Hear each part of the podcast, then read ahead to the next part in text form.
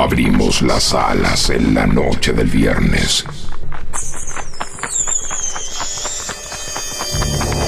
Abandonamos la luz y nos sumergimos en el misterio radial de FM Sónica. Acompáñanos las próximas dos horas en Velas Noches Lugosi.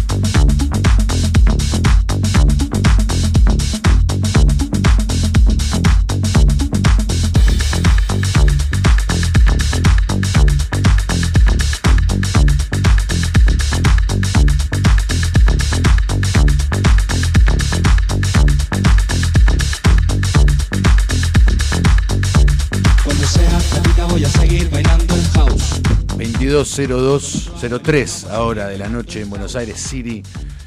Eh, programa número. ¿Te acordás? Hola, ¿cómo andás? Hola, ¿qué tal? ¿Te acordás qué programa, el número de programa que, que estamos? Creo que es el 17. 17 ish. Y esta noche los todos los, los micrófonos de esta radio están ocupados. Permítame contextualizar. Hace muchos programas que yo venía hablando con Juani que nos llamaba la atención que, la radio esté pegada al círculo de ajedrez de Villa Martelli. Que aparte yo nunca había visto un edificio donde se, practique, se enseñe, se juegue ajedrez. Entonces veníamos con la idea de, che, tenemos que entrevistar a alguien, hablar con alguien que, sea de acá, que le guste el ajedrez. Y un día me metí, hablé con una mujer que trabaja acá al lado. Quería hablar con un ajedrecista. Sí, el muchacho está afuera y el muchacho está esta noche acá. Lo tenemos acá. Es eh, Luciano Godoy. ¿Cómo andas, te Lucho? va? ¿Cómo andan chicos? ¿Todo bien? Bueno, Todo bien. Gracias por la, por la invitación. No sé si se escucha bien ahí. Se escucha bien. Eh, bueno, sí, nos encontramos afuera un viernes, un viernes de, de ajedrez, como, como todos los días que tenemos acá, en- acá en el club. Y bueno, acá estamos. Perfecto. Y nos acompaña también esta noche eh, nuestro oyente de siempre. Solo que hoy no El va a mandar uno. ningún mensaje porque lo tenemos acá. en mandarlos igual. El Davis, bienvenido, amigo. ¿Cómo va, queridos amigos? Hoy, bueno, abandoné el WhatsApp para poder vivir la radiofonía en vivo, así que acá estamos. Hermoso. Te corporizaste. Acá estoy. Tal cual. Y bueno, Nachito Pedernera, como siempre, también. Buenas noches. ¿Cómo andas, Nacho? Así que. Lo que no me queda claro es en calidad que estoy acá, ¿viste? Porque no sé si en calidad de hermano de Nacho, de militante gremial, De todo. de amigo. de- De todo. De amigo principalmente. De, De ami- amigo, de amiguero. De amiguero. De ajedrecista, capaz, quién lo sabe. No sabemos todavía. Mirá, la última vez que toqué un tablero de ajedrez creo que tenía 6 años, que era, viste, el rival chiquitito y nunca más. Pero es una cuenta pendiente y te lo tengo que decir. Siempre hay tiempo para volver, ¿eh? De una, dale. Y bueno, Luciano, yo te quería preguntar eh, bien cuál es, o sea, qué función tenés acá en el círculo de ajedrez, hace cuánto jugás también. Bueno, eh, primero, yo hago de todo un poco acá en el círculo. Eh, ahora soy miembro de, de- de comisión directiva, soy profesor, eh, organizamos torneos, soy árbitro, ¿sí? Soy jugador. Ah, un poquito. Ah, eh, gané el torneo de primera categoría del club. Ahí está mi nombre ahí en, el- la entrada. O sea, que algunos de estos trofeos que están acá en la No, vitrina. eso, eso justo no, eso Ah, los ganado no. los, los alumnos que tiene eh, la la escuela, porque acá en el círculo de ajedrez sí también funciona la escuela municipal, Sí. ¿sí? que la escuela municipal eh, tiene una cientos de alumnos y entre ellos eh, alumnos muy buenos que han ah, ganado torneos importantes en Argentina y afuera, así que la verdad es un orgullo para, para tanto para la escuela como para el club. ¿sí? Eh, pero acá, como te decía hoy, acá es como ajedrez Martelli es como el corazón del ajedrez argentino. ¿sí? El Acá- núcleo, claro. el acá- epicentro del ajedrez Claro. criollo. Claro, acá. sería como el, un poco eh, el básquet en Bahía Blanca. ¿viste? Acá Claro. tenés. El ajedrez en Villa Martelli. En Villa Martelli. La variante, claro. Me llamó mucho la atención, me sorprendí cuando me dijiste que. O sea, no que era, que, que hay árbitros en los partidos de, de ajedrez. Claro, hay árbitros. eh, el ajedrez es, es como un gran mundo, ¿no? Hay de todo un poco. Hay árbitros porque puede pasar cualquier cosa, ¿no? Ejemplo, estás jugando una partida y viste que las partidas se juegan con reloj eh, y de repente... Que no sé, uno mueve y, y cuando mueve apretás un. Claro, viste, hay el que a veces quiere ganar a toda costa y no sé, te tira las piezas, eh, te mueve de manera incorrecta, puede pasar de todo. Bilardea. Hay, En el, En el los, ajedrez. los bilardos del ajedrez. está lleno de bilardos en ajedrez. Entonces el árbitro cada tanto, no te digo siempre, actúa, ¿sí? Eh, y bueno, está la figura de árbitro, ¿sí? Claro. Hay árbitros que son árbitros para, para torneos de una región, árbitros que son eh, que van, no sé, afuera, a una olimpiada, hay, hay de todo un poco, ¿sí? Pero hay árbitros. Luciano, te puedo hacer una pregunta porque me dejaste pensando un poco Sí. en esto de la manera de jugar, los jugadores en sí, porque, qué sé yo, yo de- desde mi perspectiva veo el ajedrez como tal vez en un plano general, hablo por muchos tal vez, pero lo vemos como una cuestión sublime, dos personas que están enfrentadas, que están concentradas en un juego, pero hablaron como de ciertos yates de los ajedrecistas. ¿Se puede decir que hay cuestiones criollas también en el ajedrez, esto de Vivezas. vivezas, alguna macañada, algunas, algunos yates? No, claro, hay, hay de todo. Vos pensás que, como te digo, el ajedrez es como si fuera otros deportes, que hay de todo. Por ejemplo, tenés- en el fútbol tenés estilos de juego, ¿no? Eh, bueno, ajedrez también. Tenés eh, estilos más conservadores, ajedrecistas que le gusta atacar, ¿sí? Ajedrecistas que sí o sí quieren ganar. Y ajedrecistas que dicen, bueno, yo prefiero jugar bien y entreno para jugar bien y hacer las cosas de manera correcta. Hay, hay de todo. Eh, ajedrez como yo- es un gran mundo, ¿sí? Eh, y lo que tiene y de lindo y de bueno es que vos lo puedes practicar desde pequeño y hasta que tenés, no sé, 100 años, hasta los últimos días de tu vida, ¿sí? Es algo que te acompaña, es una es, una pasión que te acompaña te acompaña siempre. Bueno, yo me van a ver como su- súper enamorado del ajedrez. Y Sí, está sí, se ve, perfecto, se ve, sí, está, sí, está está buenísimo. perfecto. Es, muy lindo recibir gente. Hablábamos eh, recién fuera de aire que te dedicas full time al ajedrez. Claro, sí, ya hace varios años, gracias a Dios, estoy dedicado 100% al ajedrez, doy clases eh, particulares, voy a doy clases en escuelas, eh, acá en la universidad acá de Vicente López, eh, soy árbitro, soy jugador, entrenador, soy parte del club, soy parte de la federación, hago de, de todo un poco. Claro. Sí. ¿Cómo fuiste, cómo fuiste escalando en, en las posiciones que estás haciendo ahora? Eh, bueno, el ajedrez a mí en mi vida llegó de una manera hereditaria, ¿no? Nada, mi papá era, es profesor de ajedrez, es jugador y yo siempre que me levantaba a la mañana a mi casa, lo primero que veía era el tablero armado en la mesa, ¿sí? Entonces desde ahí, bueno, nada, fui adquiriendo y compartiendo su pasión y después, bueno, fui jugando, torneos de chico y bueno, y de grande eh, tuve la posibilidad de llegar al club, eh, primero como alumno, ¿sí? Y después, bueno, nada, aportando, haciendo cosas, eh, tuve la posibilidad de ser profesor y bueno, después Tal cual. siempre haciendo cosas, ¿sí? ¿Y en qué es? Yo te quería preguntar qué formato, eh, qué formato tiene un torneo de ajedrez.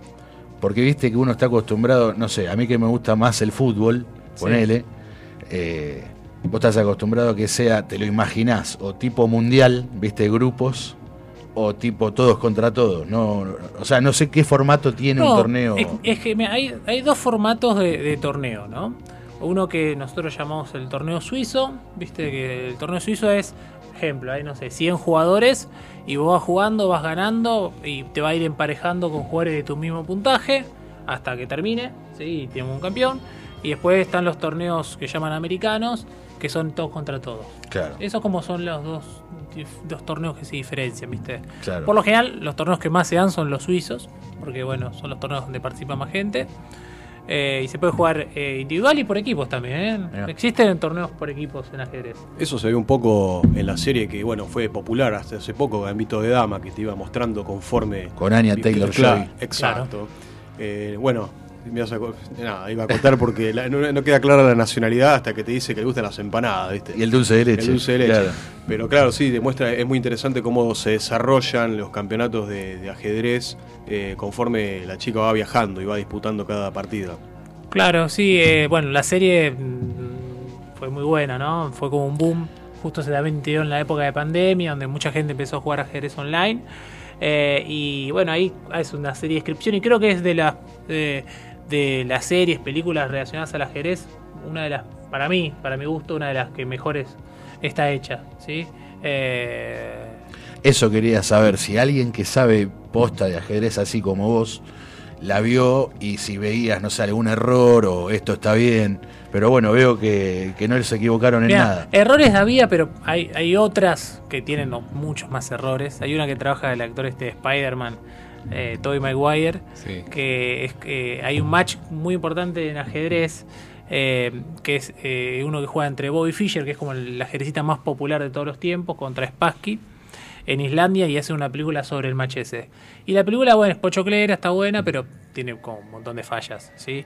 Y esta serie, lo que tuvo de bueno es que tuvo a Garry Kasparov, que fue campeón del mundo muchos años y muy conocido, como el asesor, ¿sí? Entonces, muchas cuestiones fue bien cuidada, en Claro. otras no tanto, porque bueno, eh, nada, la- la- este Beth Harmon eh, movía medio raro con la mano, viste, como, como Claro. detalles Esa- esos detalles que ya escapan del ojo del ojo humano, del claro. ojo normal. Que la serie es buenísima, la, la piba actúa genial eh, y nada, ojalá haya una segunda temporada. Re. Recién, ¿sabes que recién hablabas de esto de la pandemia, eh, gente jugando online? Eh, vos hace mucho tiempo que estás con esto, desde, chico. Vos que pudiste ver todo este desarrollo también de la tecnología, el internet, ¿hubo un gran desplazamiento de la gente en, lo que es un ajedrez físico en vivo en el momento a portales, por ejemplo, en internet? ¿O, se mantiene, hay una esencia ahí de gente que eh, necesita vivirlo en vivo, necesita tener al contrincante enfrente? ¿Cómo, cómo lo ves eso? Bien, eh, mira, yo lo, lo que veo es que se potenció el ajedrez virtual online. Claramente eh, no fue algo de la pandemia, es más, sí hoy en niveles altísimos en las mejores plataformas, pero también eh, el ajedrez presencial aumentó. ¿sí? Aumentaron los dos, ambos. El ajedrez aumentó en general, ¿sí? en todo el mundo. En Argentina principalmente también. Claro. Hay un montón de actividad y torneos en todo el país.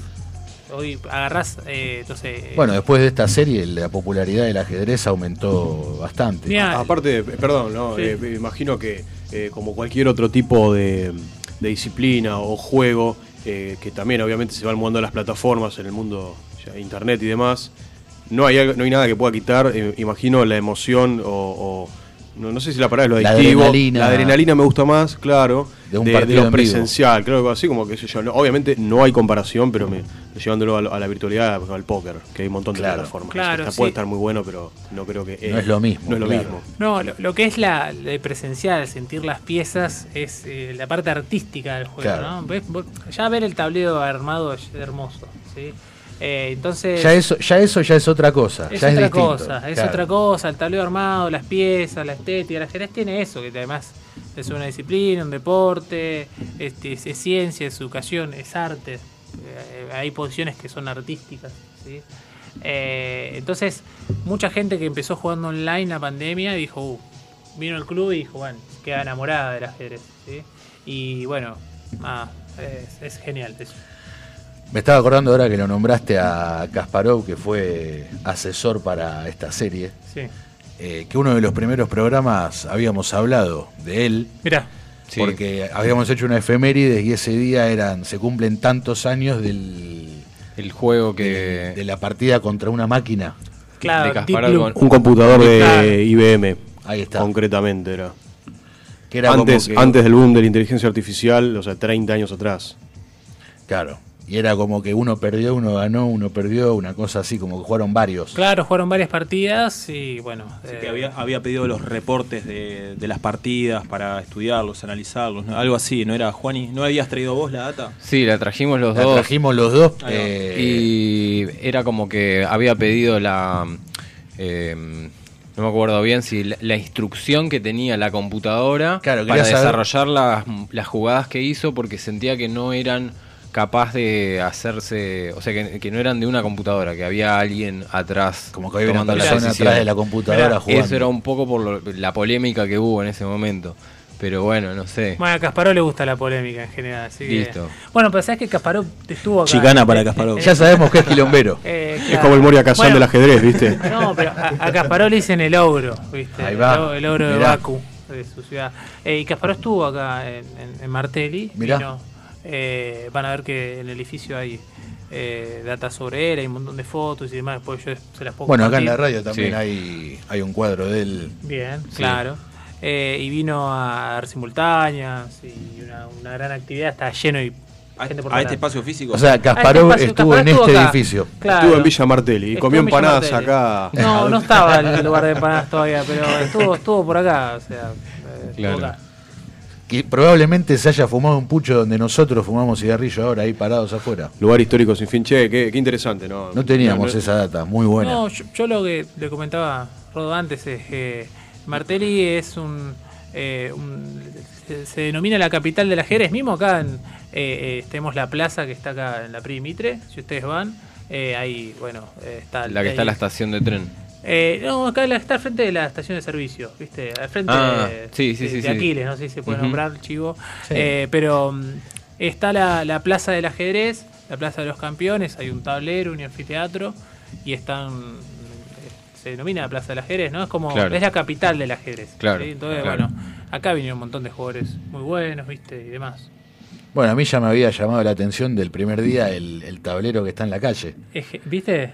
Que lo, lo pintaron hace poquito nuevamente. Sí, sí, fue- no sé fue un viernes estábamos- también. Sí, estábamos nosotros viendo. Un viernes que estábamos acá y lo estaban, lo estaban pintando. Sí, Sí, sí, eh, hay también en la entrada de, en general, en el cruce con Claro. el puente de General Paz, como un, un- El icono de. Sí, creo que es un peón, no sé. Claro, acá eh, eh, La verdad que no. en un momento, hace un par de años, eh, se lanzó como los iconos de cada barrio y bueno, los vecinos eligieron eh, Villa Ajedrez Martelli como el icono de, De Villa de Martel. Villa Martelli y pues está la placa ahí, Mirá. eh, ahí. Así que bueno, hay un montón de cosas para hablar de- del club que, Bueno, que nada, hace muchas y muy buenas. yo para romper un poco el esquema, ah, Sí. había traído un grupo de preguntas que las denominé como el apartado de preguntas random.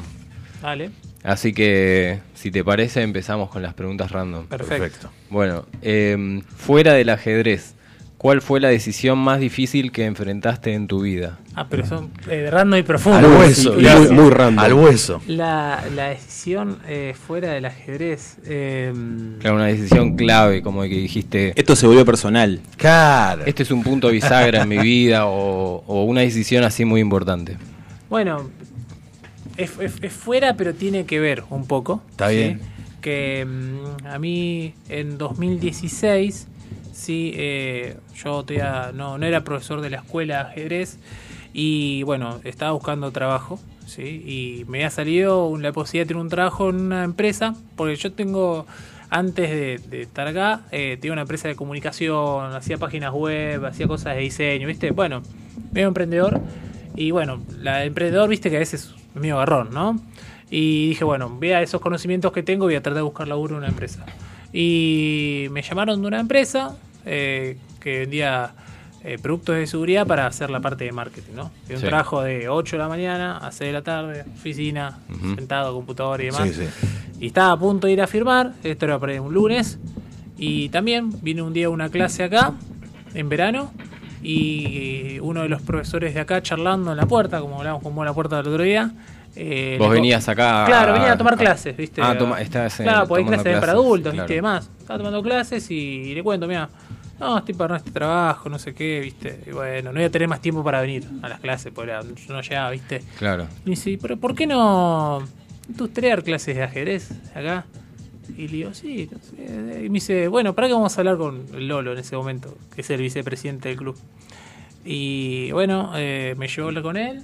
Me dijo, bueno, trae un currículum, a ver. Y traje un currículum. Y bueno, y empecé. Eh, Bien. Y bueno, ¿Y me llamaron de ahí y dije, bueno, no, me decido, voy a tratar de- Claro. de, Voy a de- de apuntarle- dedicarle mi vida a esto. Y bueno, ¿Qué es lo que te gustaba? Claro, me Claro. salió bien. O sea, al principio sufrí un poco, pero después. Venías de una mala y al final terminó saliendo todo Claro, bien. era o el trabajo de oficina o el trabajo dedicado a lo que amo. Sí, y bueno. Que por ahí en ese momento no era, no, no era esta pasión que tengo ahora, ¿no? Que le dedicaba 100%, ¿no? Claro.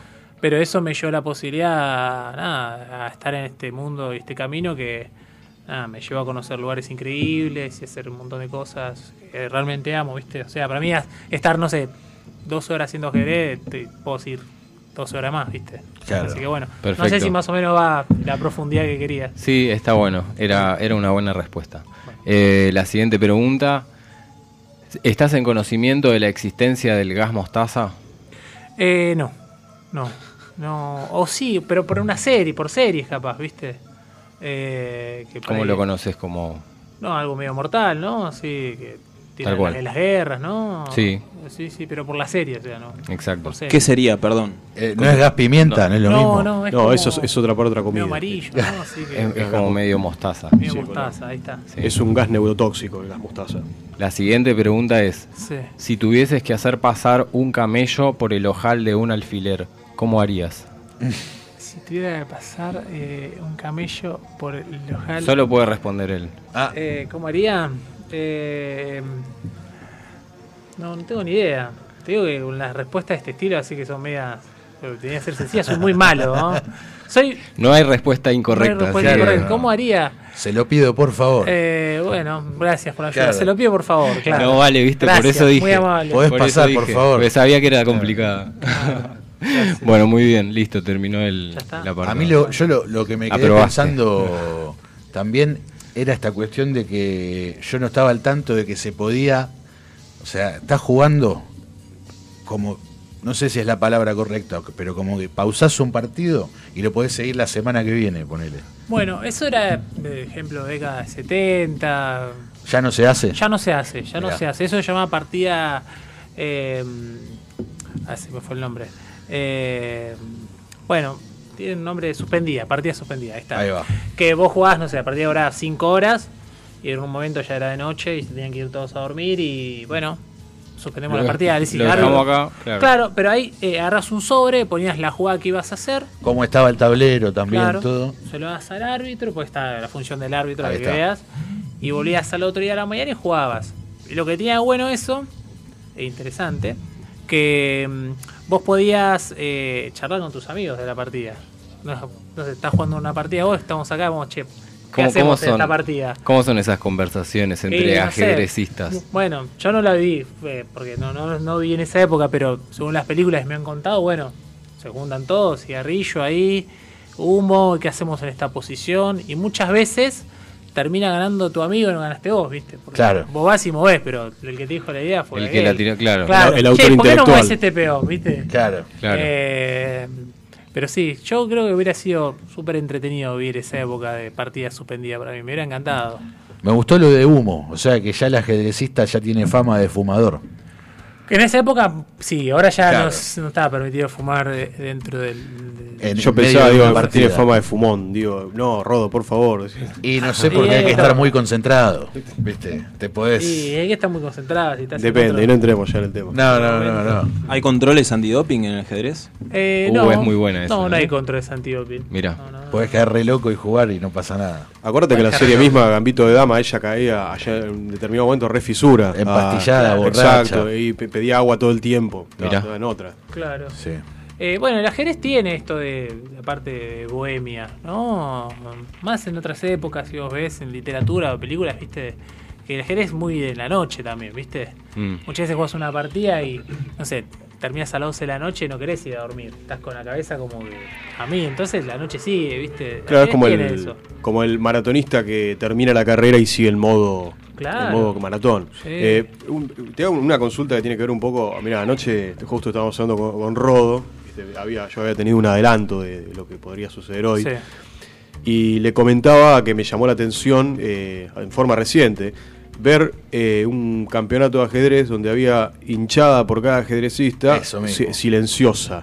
Con que, este- que tenían, no bombos, obviamente tenían banderas y hacían sus gestos, sus ademanes en silencio. Pero aparte no es que era un sketch humorístico, era no, no, real. parecía un sketch de Capusoto. Sí, sí, pero, era de verdad. O sea, estaba era, pasando real. ¿Te pasó alguna vez algo Eh, similar? No, pero eso fue en Argentina. Eso que Qué raro. Fue genial.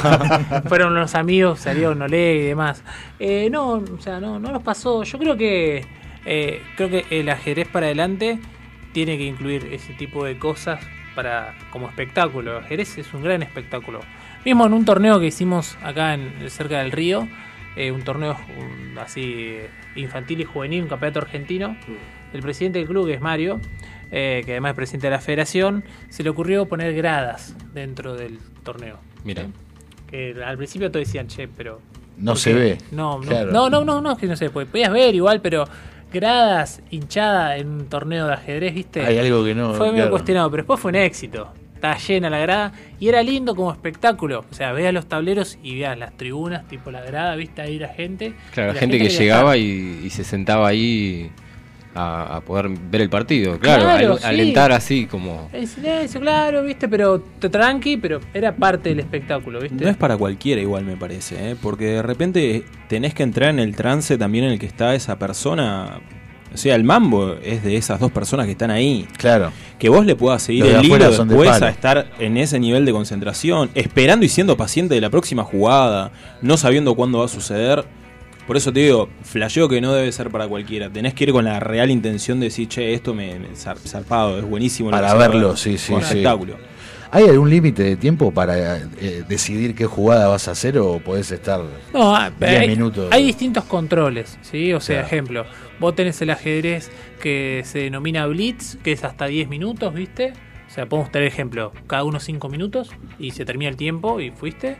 Después el rápido que es de 10 a 60 y el, lo que llama clásico que es la partida de- pensada. perdón, de 10 a 60. Minutos, ¿sí? De 10 minutos a 60 minutos, ¿sí?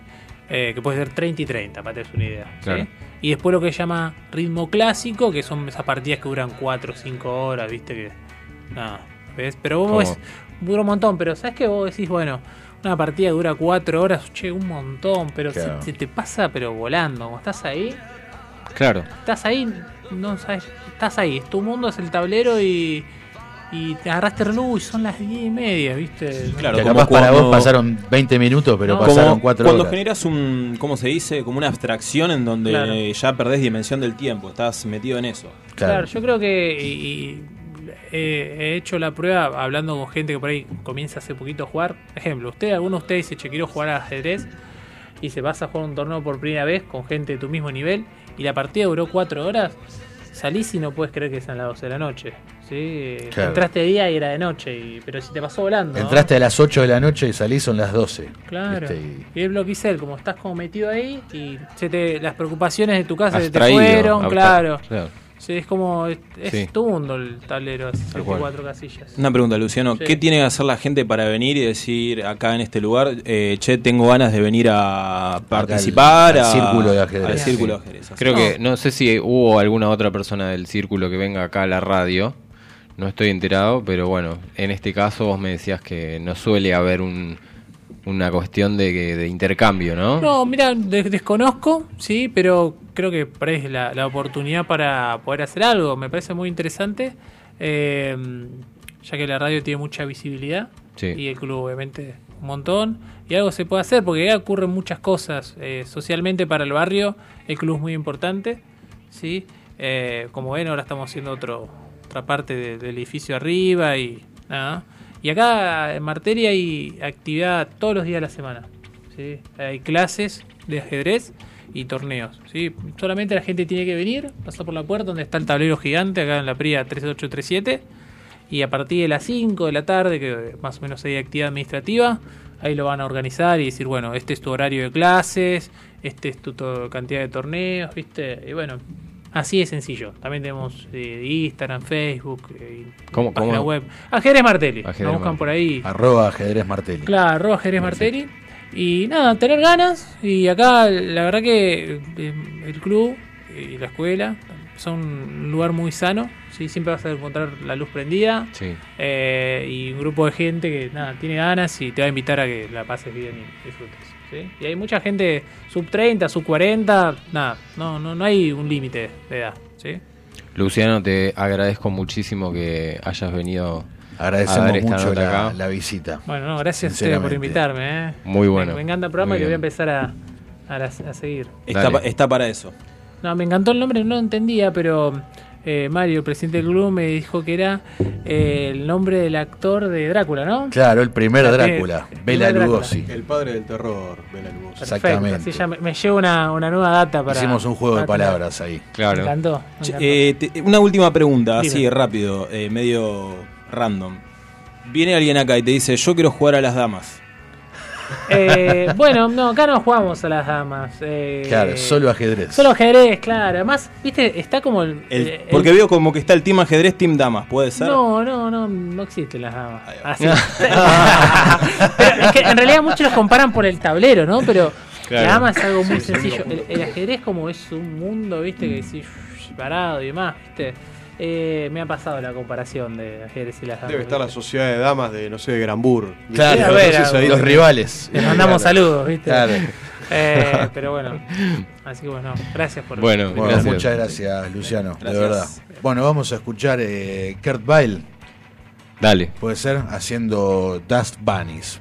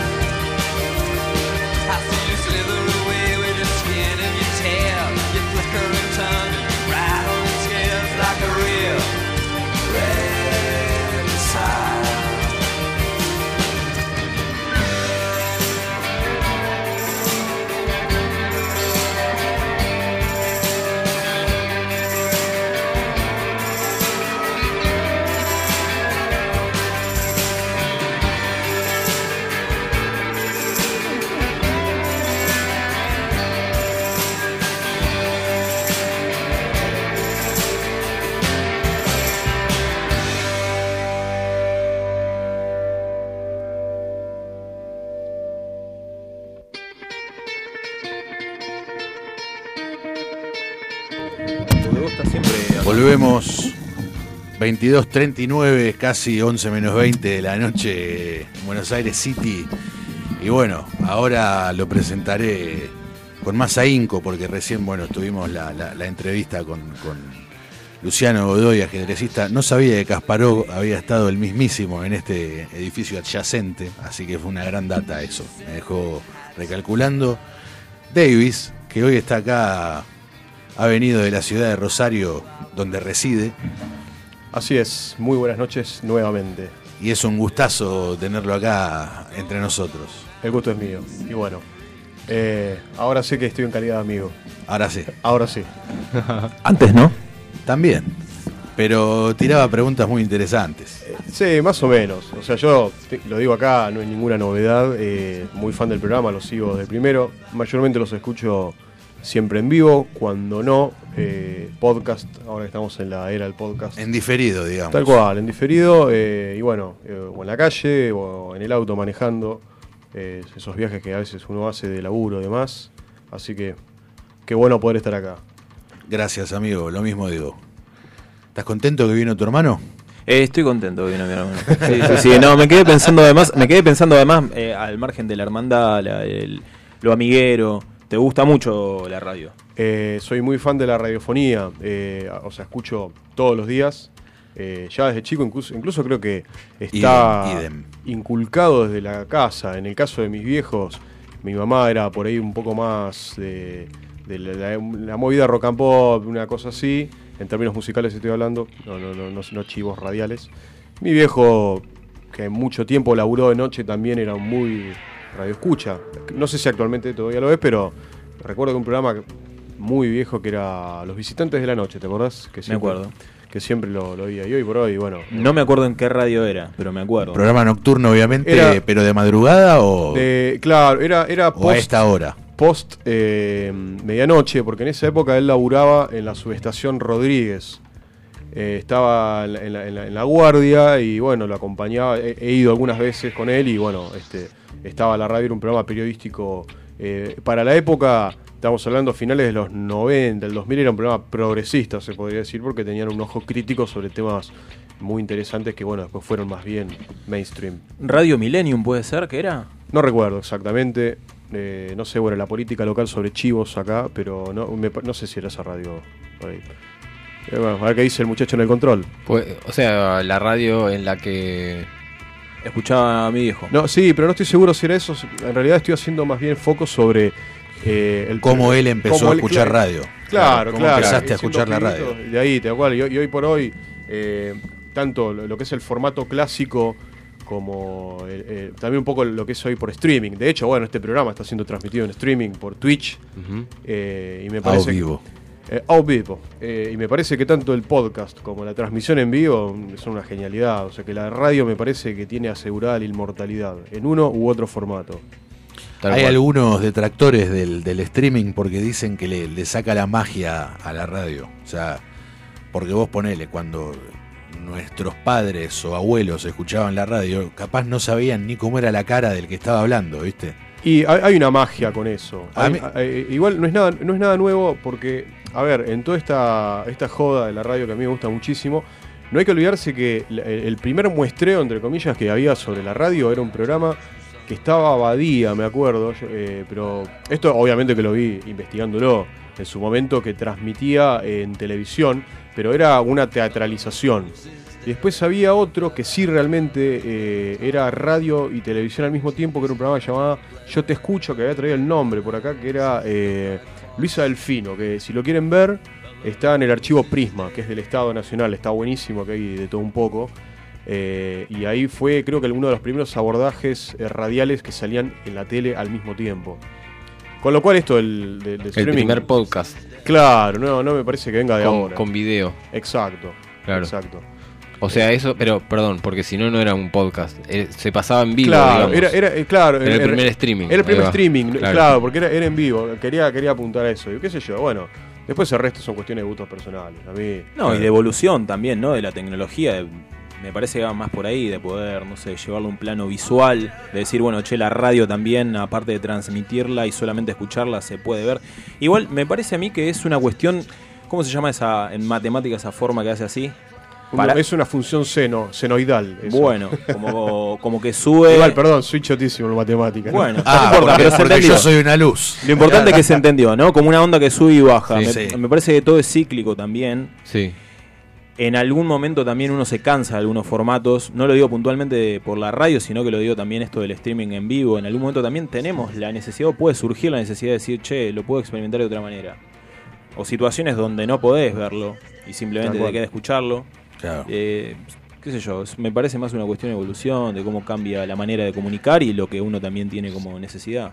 Sí, sí, o sea, hoy en día, bueno, eh, Es raro- cambia mucho la forma en la que consumimos las cosas, eh, sea hablar. video o audio. Están todo el tiempo cambiando. No, eh, perdón que te interrumpí, pero es eh, para mí es raro porque, claro, yo ponele, eh, últimamente yo estuve, ahora la semana que viene tengo los parciales en la facultad, entonces paso la mayor parte del día en mi habitación resumiendo, leyendo. Pero ¿qué pasa? Yo la, culto. la radio... Niño, niño aplicado. ñoña. El ñoño. Sí, hasta ahí. Eh, tampoco... soy Llamalo y decirle, Rodo, venís a- Calculín. venís- Tampoco... oh, oh, Oh. claro, tampoco... oh. Pero está bueno. Eh, Lo llamás por teléfono, Rodo, ¿querés tomar un Fernet? Se acabó la ñoñez. Claro, claro, vamos. Vamos. Eh, no, pero digo que es raro porque yo, claro, dejo la radio de fondo, pero la dejo en el televisor. O sea, lo, ¿viste cuando lo conectás con YouTube y eso? Claro. O sea, está la imagen, pero vos me preguntás a mí, ¿qué estoy haciendo? Digo, estoy escuchando la radio. Claro. En realidad estás viendo también, pero para mí estoy escuchando la radio, aunque esté la imagen, ¿viste? Eh, bueno, sí, eso es un poco el formato que, que ofrece hoy algunos proyectos, que sé yo, como por ejemplo, no sé, por decir uno que se me ocurra rápidamente, el destape, o sea, que vos lo tenés ahí, pues lo podés- bueno, más allá del uso que haga- le dé cada uno a mí, eh, eh, en general la radio me parece algo maravilloso. eh, ¿Para cuál fue el ejemplo que pusiste? Eh, el Destape, que es un, medio Sí. más bien nuevo que, que transmite también por los dos medios, como ustedes acá, por Twitch, eh, pero también la, la radio, puedes escuchar. Imagen y sonido. La Claro, imagen, claro. claro, no, aparte tiene el formato FM y el AM, con lo cual si vos qué sé yo, estabas un poco más lejos, pones la M que tiene una, Una mayor, sí. Tal cual, lo, lo tenés ahí, ¿viste? Tal cual. Eh, pero nada, como una, una notita de color, de, una- de un detalle Sí, sí, de sí, cómo ha evolucionado el tema radial. ¿Hiciste radio alguna vez? ¿Hace cuánto que no lo haces? Si lo hiciste. Nunca hice radio, primero, no soy periodista, ya porque veo que hay alguien que está No, escuchando. o la por lo menos participar. ¿Has participado? Sí, sí, sí, he participado más que nada con... con, eh, hay al- algo central en, la- en mi vida eh, que fue es el sindicalismo informático. Eh, como es, bueno, aprovecho para mandarle un saludo a los compañeros este, Cristian García, Dorín, Minetti, Pedroso. si- no creo que- bueno, alguno de ellos debe estar escuchando. Compañero que- del sindicato. ¿Cómo? Compañeros del sindicato. Compañero del sindicato. Yo milito en el gremio de los informáticos. Sí. Bien. Yo Y- tenía un tío, perdón, tenía un tío Sí. que era sindicalista, también era ferroviario, el gitano le decían, Fraternidad o Unión Ferroviaria. la fraternidad. La fraternidad de los maquinistas. Así es. Sí. Que tiene una cosa medio de logia, eso es muy interesante el caso de la Medio masónica. Medio masónica, ¿viste? O sea, ahora todo el mundo, ¿viste? Decís. Ya el nombre igual es medio La la, fraternidad, fraternidad, ¿viste? ¿viste? La, No logia, quería- la logia Lautaro. Claro, Claro. Suena muy a eso, me parece. Eh, pero bueno, contestando a la pregunta de él, sí, no, he participado en algunos programas donde nos han invitado en el marco de la difusión de lo que hacíamos nosotros o en el marco del quilombo. Sí, siempre, eh, más que nada, un, especial agradecimiento a, a radios locales, eh, radios zonales, que para mí me parece un universo maravilloso, eh, que son los que más dentro de la territorialidad está, porque ¿qué pasa? En el mainstream vos escuchás, no sé, cualquier radio de Capital Federal o alguna que, que- que tenga un alcance hacia el interior. o Más el mainstream. Rosario, exacto. eh, y hay como un aura de la generalidad de lo que pasa en determinado lugar. La radio barrial, la radio zonal, es la que está en el lugar y, y comunica lo que le pasa a la gente, el que está al lado de uno. Y ese tipo de radios son los que eh, han difundido más que ninguno, y cuando no, obvio, eh, un conflicto gremial, por ejemplo. Claro. Che, mirá, en tal lado está, está tal quilombo, se está, eh, bueno, está tal conflicto. se, está, Corrigiendo. se, se está desarrollando tal conflicto. Hay litigio, Se está, eh, hay, hay, hay una, hay una, una componenda, una gresca. una componenda por una cuestión de salario. Entonces, dicen, ah, hay un quilombo porque no pagan los sueldos. corta. Claro, corta. Eh, y ahí eh, hemos, hemos participado bastante, reitero los agradecimientos. Bien, no, yo me quedé pensando en, en- así como vos estabas explicando recién el, el- de dónde te gusta tanto la radio, me quedé pensando yo, que no hay, en casa no hay tanta gente así radiera, viste, que escuche radio. Claro. Salvo en su momento mi abuelo, pero mi abuelo era más de la AM. La AM. Sí, algunos Eh, dirían radio de viejo. ¿viste? No me acuerdo, sí, no me acuerdo el nombre de la radio, pero yo tengo la, la, la imagen, ponerle, me iba a buscar al colegio todas las tardes Sí. y, y era siempre volver con él en el auto. Me llevaba algo para comer, algo para tomar.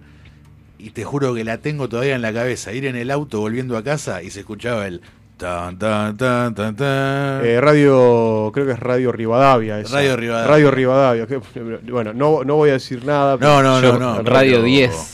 Radio Hay o- 10. Otra ¿sabes? que tenía. Me hiciste dudar los ahora. jingles. O si no, mi viejo los domingos. Me hiciste dudar, Sí. me parece. No, Radio 10 era como. Pará. Eh, que entraba como Radio 10. Sí, una voz muy profunda, Sí, Radio 10. Así, repolenta. Y tenía también una musiquita. Pero bueno, esa me parece que es continental. No, Continental era tan tan y te tiraba alguna- Ah, ahí alguna va, ahí cosa va, así. ahí va. Pero a, a- mí eh, me, gusta mucho eso de la, de la radio zonal. eh, bueno, ni hablar esto que me contás, que, que te, que te hace acordar a tu infancia. O si no, mi- ¿Cuál? Con, con mi viejo. O volviendo de la cancha, o yendo a la cancha, AM también, pero escuchando otros partidos que estaban Claro, jugándose porque en el aparte te- por ahí te interesaba la- en la tabla de posiciones o necesitabas saber el resultado de tal partido para Claro, ver. viste, bueno, era- capaz era un día que no sé, si hoy empata Racing, River es campeón, ¿viste? Claro. Y vas escuchando a, a Racing, poner. Tal cual, tal cual, sí, ni hablar. Y eh, bueno, a mí lo que me mata, sobre todo allá, vos pensás que en Rosario, eh, vos salís de la circunvalación, ha sido, y no es como acá que es una urbe infinita, no, ya te empezás a meter un, un poco más en el campo y después tenés los pueblos. Entonces, Claro. vos tenés sintonizado el dial eh, en una radio determinada y a lo mejor escuchaste en el camino tres radios, ¿viste? Claro, claro, claro. una eh, que te dicen, viste, Eh, acá Radio, Radio Cañada de Gómez, eh, está Mario en la terminal y lo llama a Nacho que lo pase a buscar. ¿Viste? Eso, Sí, eso sí, es sí. Sándwich de milanesa. Sándwich de milanesa, Sándwich que empiecen a enumerar. Dice, el parripollo Mario, el sándwich de milanesa, pollo, bla, bla, bla, y te pasa, eso, eso me parece A pasitos nomás de la terminal. A pasitos de la terminal. A A pasitos. de la terminal. O, o algo mejor todavía, que va, mejor digo, que me ha llamado mucho la atención. eh, por ejemplo, eh, este año de capricho, en las vacaciones que fui con, con mi novia Flor, le mando un saludo. eh, fuimos a Epecuén, pasamos, que está, cerca, bueno, no sé si conocen, que es el pueblo que ha quedado. el pueblo fantasma. el, el pueblo fantasma. Que hasta hace poco tenía un solo habitante, no sé si seguirá. Eh, mirá, yo recorrí ahí. Era un tipo mayor ya, medio- por eso. Ahora, ahora, te, ahora te contesto esa pregunta porque me enteré ahí cómo es la rosca, pero eh, cómo es la cuestión sobre esta persona. Eh, había un formato de radio que. A ver, el pueblo era chico, 1100 habitantes, y había un circuito radial zonal que no salía al aire. ¿Qué quiere decir? Que tenía un cableado interno en el pueblo. Con esas bocinas, viste, que, que hoy tiene el botellero, dice bocha, diario, viste, que, o el verdulero. Sí. Y había un operador, como está acá el caballero Juani, que se encargaba de musicalizar Todo eso. ese barrio, que era un pueblo. Entonces pasaba, eh, hablaba del tiempo o lo que le llegaba de Buenos Aires. Y digo, pa, qué formato. Para, para, déjame entender. Era parlantes que sonaban en la calle o cada uno podía transmitir desde su No, no sonaba por aire, tenías cada tantas cuadras una bocina, Sí. un altoparlante, porque vos pensás que era una ciudad turística. Entonces había circulación de gente todo el tiempo y pues, pasaban música a un volumen, según nos contaban, porque me llamó la atención ese detalle. eh, justo pescamos un guía y nos contaba que había una rutina de radio que contaba las noticias a nivel país y pasaba música para los turistas que estaban ahí dando vueltas. Ok. ¿En dónde era eso? Epecuén. En Epecuén. Epecuén, Mirá. tal cual. Tal. Provincia de Buenos Aires. Sí, ahí en, en Carué. Respecto del otro, eh, el habitante en realidad es de Carué, el tipo. Ah. Y cuando se fue todo el diablo, lamentablemente, el tipo aga- eh, empezó a arriar su ganado de esa zona. Y para cerrar el tema de o sea, eh, hace poquitito cuando estuvimos ahí, obviamente el agua retrocedió, ahí está la villa turística que la gente va a ver. Y si uno sigue hacia el lado de la estación que quedó abandonada, la estación de trenes está más arriba, ya hay como dos o tres familias viviendo en la- a, a- a- Hay algunas a escasas casitas. cuadras. Claro. Tal cual, que tienen su autito, su casita, tienen algunos animalitos dando vuelta. O sea, como que hay. El terreno está, está apto para hacer cosas, digamos. Que- Ahí, claro, es que- viste eh, el- el- la inundación llenó de sal Claro. todo el terreno, digamos. Exacto, son, son las lagunas encadenadas, que bueno, hubo una crecida, hay toda una, hay toda una cuestión, todo, todo siempre tiene alguna cuestión razón geológica. política. Y Ah. política, y política. Política también. Sí, tiene, por Yo el- el- Yo fui en 2014 y lo que escuché Sí. respecto a este personaje es que en realidad es una persona que no está muy bien de sus cabales, que Exacto. es un poco malhumorado con la gente y que él mismo se adjudica ser el último habitante de ese lugar. Le gusta no tener a nadie alrededor. De digamos. hecho, él no, obviamente no vive en las ruinas, pero vive, como decirte, unas cinco cuadras en una especie de, en una de, de choza, sí, de como en casa. su cabañita. Claro, ahí. y tiene también, hay unos animalitos y le- la verdad me dijeron, mira, no, no es muy tratable, pero me dijeron está, está loco. loco. Él, él mismo se adjudica. Claro.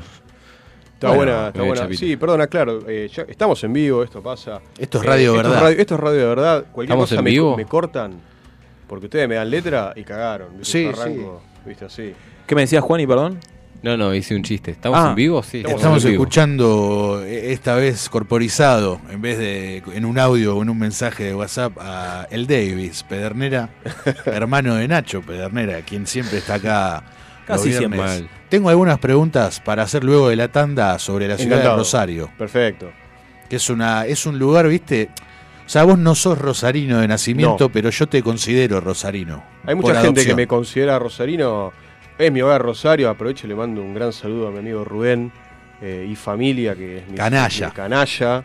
Canalla, eh, mi familia adoptiva en Rosario, que ya tenemos una, eh, una, una amistad y una militancia conjunta de más de 10 años. Así que. El saludo para Rubén, a quien le recuerdo, si está escuchando, que no me olvido de que en el cumpleaños de la tumbamesa de, de- de Laura, de la madre de los chicos, eh, me invitó al gigante de Arroyito, a la cancha. Así que espero que siga en pie. Siempre está en pie, así que quédate tranquilo. Eso. Perfecto. Teléfono para Rubén. Bueno, Bueno, ¿Cómo seguimos?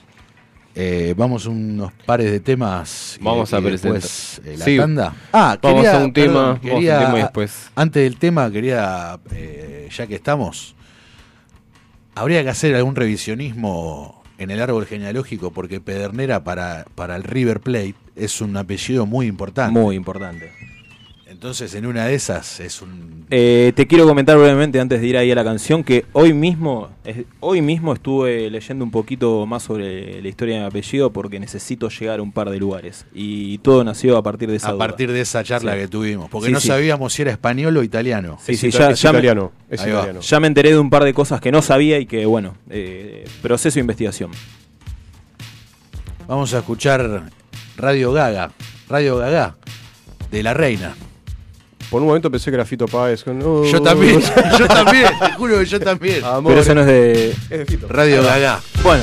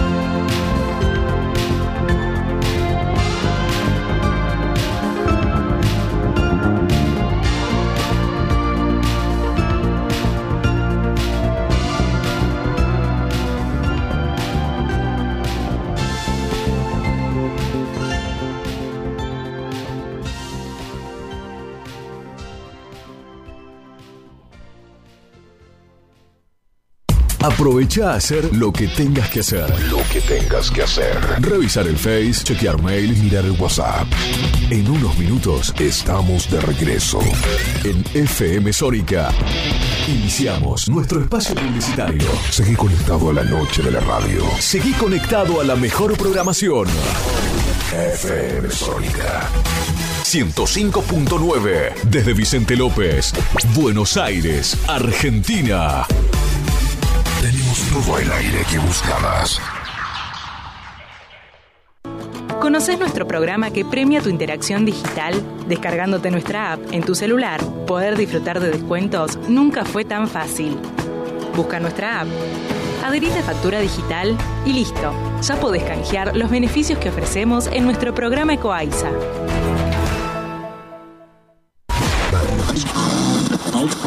Siempre soy. Siempre soy. Un magazine semanal de entrevistas a famosos. Actualidad, con la mirada sagaz del equipo. Informes especiales y curiosidades del mundo. Siempre soy. La mejor música para calentar los motores del sábado por la noche. Con la conducción de Pablo Allen y Sofía Ferraro. Sumate a Siempre Soy. Y que la fiesta sea eterna. Sábados, 18 horas por Radio Sónica 105.9.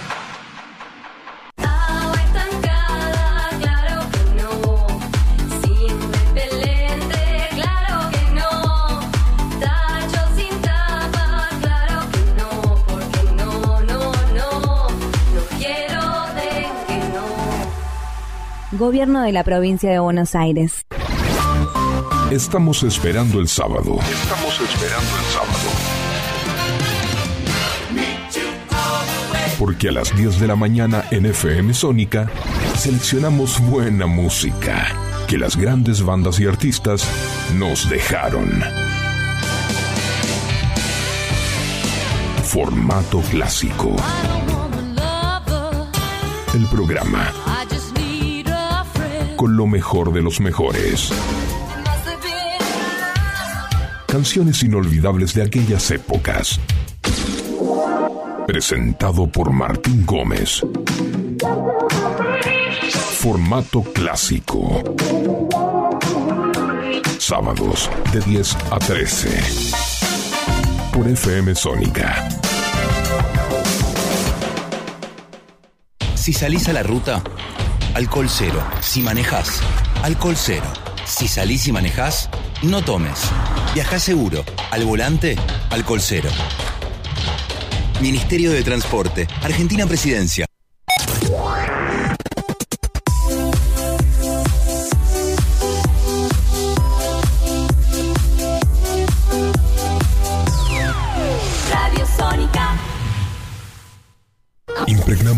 Magia y fantasía. Este aire, Tenés las voces, los programas y las canciones que más te gustan.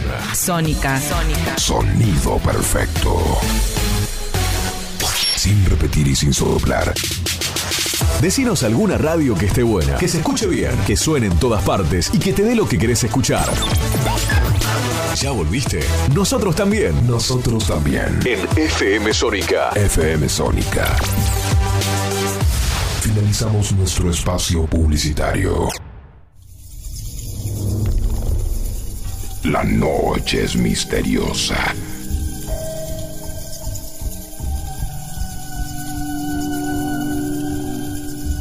Y nosotros no somos la excepción. Quédate que hay más. Quédate que hay más. Ve las noches, Lugosi.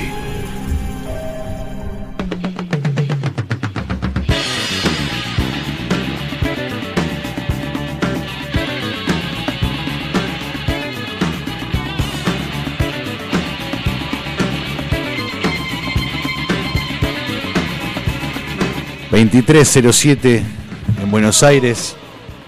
...y seguimos acá con amigos... ...está Juani en el control... ...Nachito... ...y la visita estelar de El Davis... No sé por qué la calidad estelar, pero agradecido. Y porque es nuestro Sí, oyente... la estrella. Tenemos La dos oyentes que sabemos que siempre están ahí. Uno sos vos Y la otra es la madre de Lara, que vino acá, Lara 91K. A, a- Y tu madre. Y mi madre también, Le obviamente. mandamos un saludo que ayer tuve el gusto de conocerla. Ahí. Muy, La- muy linda juntadita ayer. Sandra tiene que venir. Tiene que venir. Tiene que venir Ya un día. tiene Sí, venir. sí, sí. Tiene que venir. Hablar un poco de su oficio también. Hablar de todo, lo que De quiera. todo. una, de- una de charla con. Sandra. Sí, Acá. sí, sí, sí. Que haga un comentario por- como el de ayer que, que dijo, no, porque yo no sé tirar algo como tirar. Me dice, no, pues yo tengo la agarro y sé tirar. dice. Los cago a tiros Los a claro. Yates de Sandra. Siempre conectando arriba. Bien, conectando arriba la. ah, qué, qué qué buena. La cosa fue así. Eh, estábamos ayer eh, con un amigo que vino de visita de- del viejo continente, un amigo de toda la vida. Estábamos mirando a mi hermano jugar al fútbol. ¿Qué pasa? Nos mintió el pendejo porque nos dijo que era un polideportivo, que era techado. ¿Te no- imaginaste un, un tinglado? Claro, claro, y nos llevó una cancha ahí abajo de la lluvia. No y encima, para nosotros que no jugábamos ni siquiera, no hay un techito, nada. O sea, era, nos dieron dos paraguas y estábamos los dos con el paraguas, con la punta metálica, y encima parados al lado de un árbol. O sea, estábamos prácticamente llamando al rayo, ¿viste? Entonces nos pasa a buscar mi vieja al rato.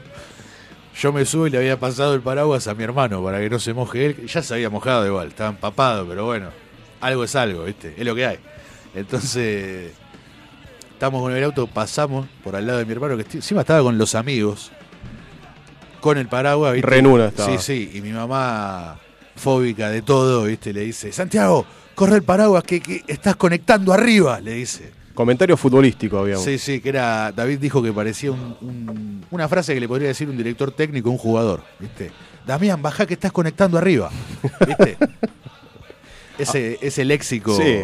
futbolístico. Futbolístico. Técnico. Encima ustedes se estaban cagando de frío, mojándose. Ni siquiera por elección. En mi caso, ayer, bueno, como te había comentado, estuve en Plaza de Mayo, donde nos mojamos de lo lindo, una lluvia tremenda, pero por lo menos era por elección, por una, Claro, por claro. una convicción. Ahí ni siquiera se estaban mojando. No, ni- no te cagaron, ¿viste? Claro, Viste, claro. Claro, claro.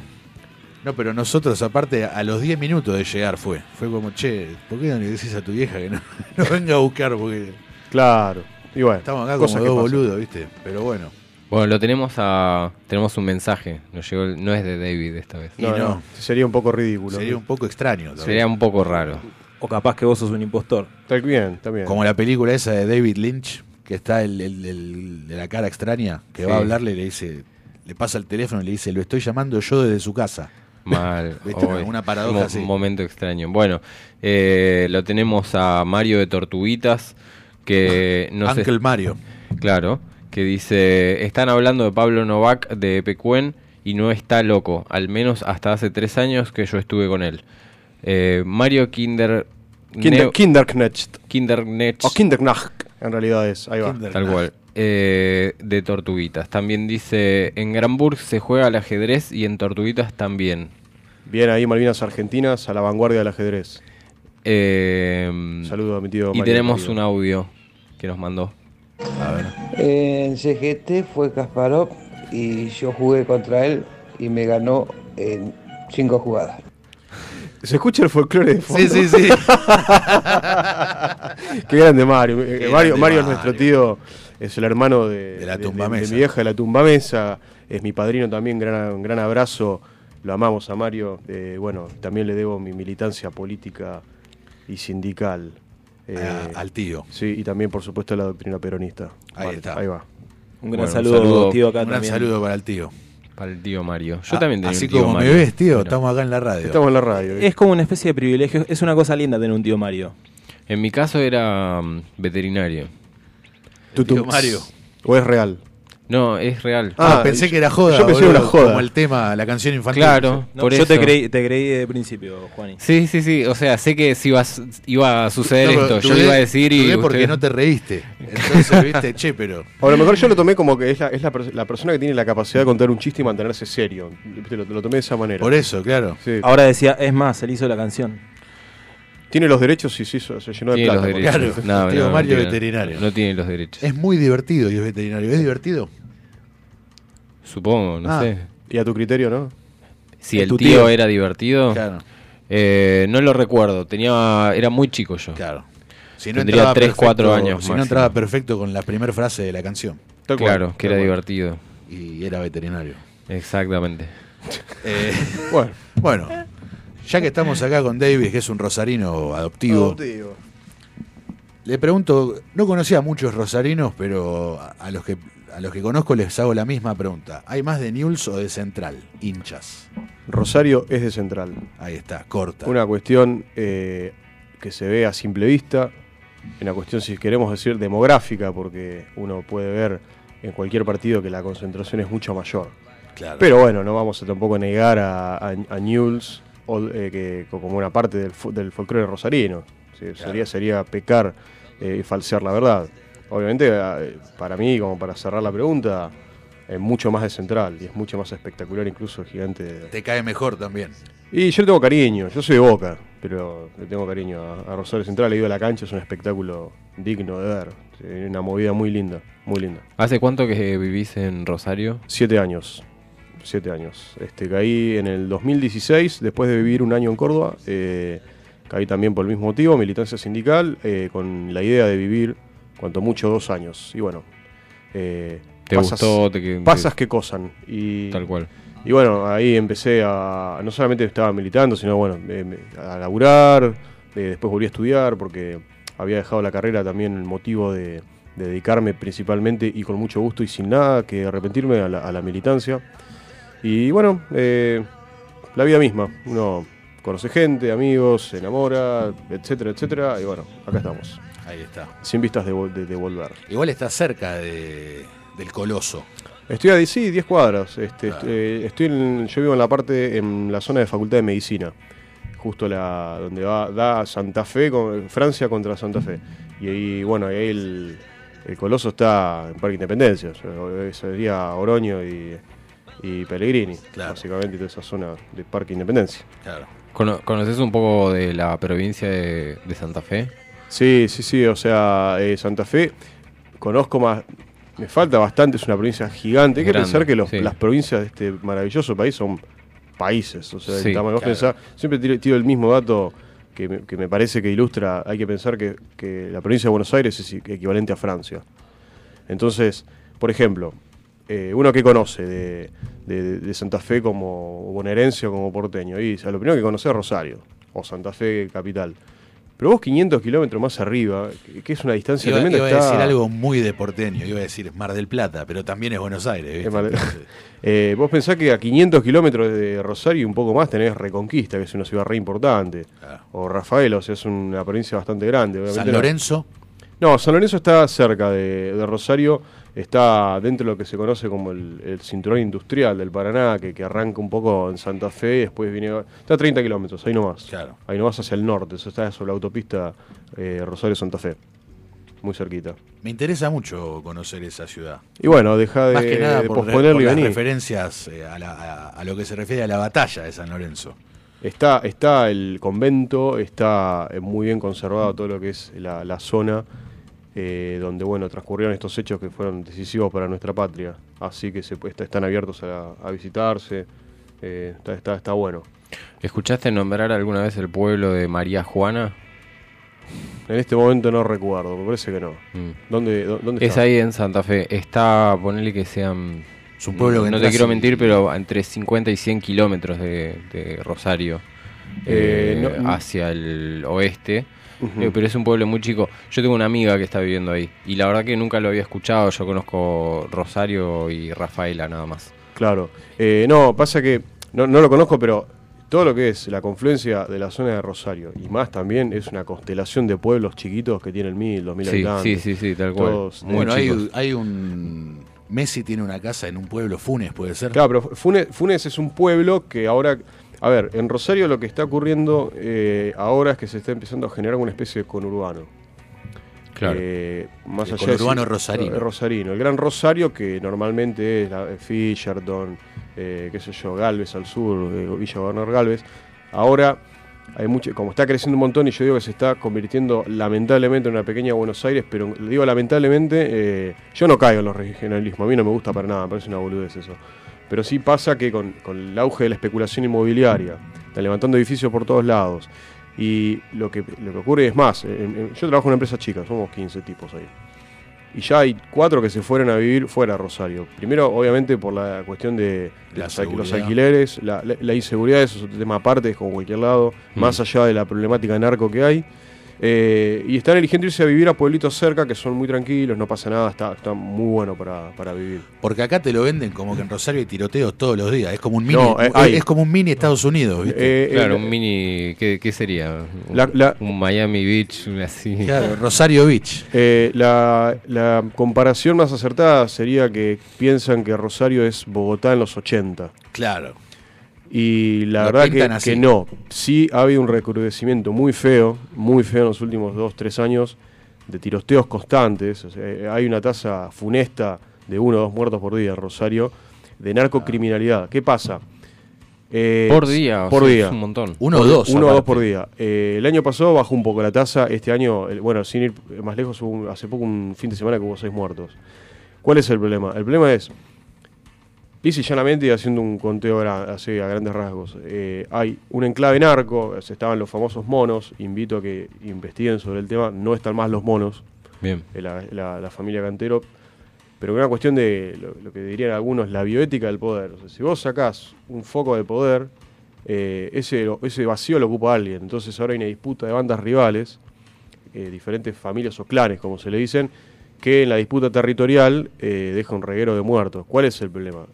Que concretamente, en algunos puntos, no todos, de zona sur o zona oeste, eh, tenés balaceras por disputas, tenés ajuste de cuenta, y está mucho esta modalidad de- del, del tiroteo al azar o te tiroteo a tu casa y en ese tiroteo vos estás con tu familia tomando unos mates, un amigo, qué sé yo, y caíste en el fuego que no estaba dirigido a vos, pero... Y te voltearon. Exacto, claro. es algo muy triste que, que está pasando en Rosario y yo la verdad que no veo que sea suficiente ninguna acción del Estado en sus tres niveles como para morigerar eso. Y también obviamente por un entongue tremendo, que es otra cuestión ahí.